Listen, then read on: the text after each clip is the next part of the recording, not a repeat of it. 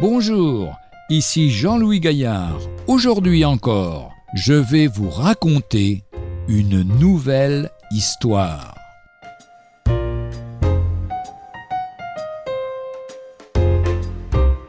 Un petit traité. Un jeune soldat français, blessé au siège de Saint-Quentin, était étendu languissant sur la couchette d'un hôpital.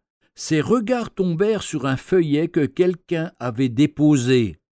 Il le lut, et sa vie en fut transformée.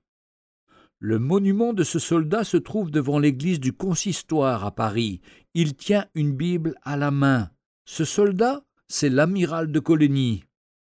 Mais le petit feuillet n'avait pas terminé son œuvre.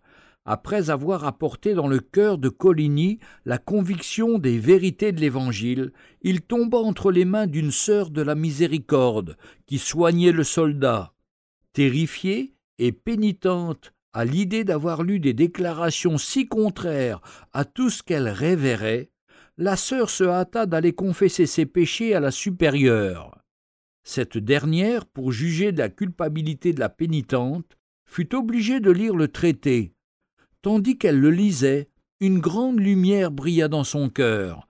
La conviction apportée par cette lumière l'obligea à quitter la France et à s'en aller au Palatinat, où elle emporta le feuillet contenant le message divin. Ce n'était qu'une feuille de papier, coûtant quelques centimes seulement, mais destinée à se tenir devant les rois. En effet, l'ex-sœur supérieure rencontra Guillaume d'Orange et devint sa femme.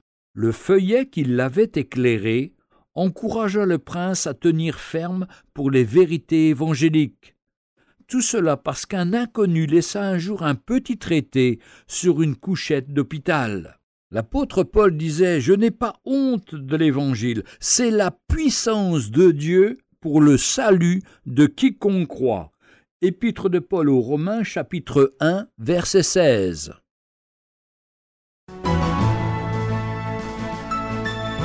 Retrouvez un jour une histoire sur www.365histoire.com.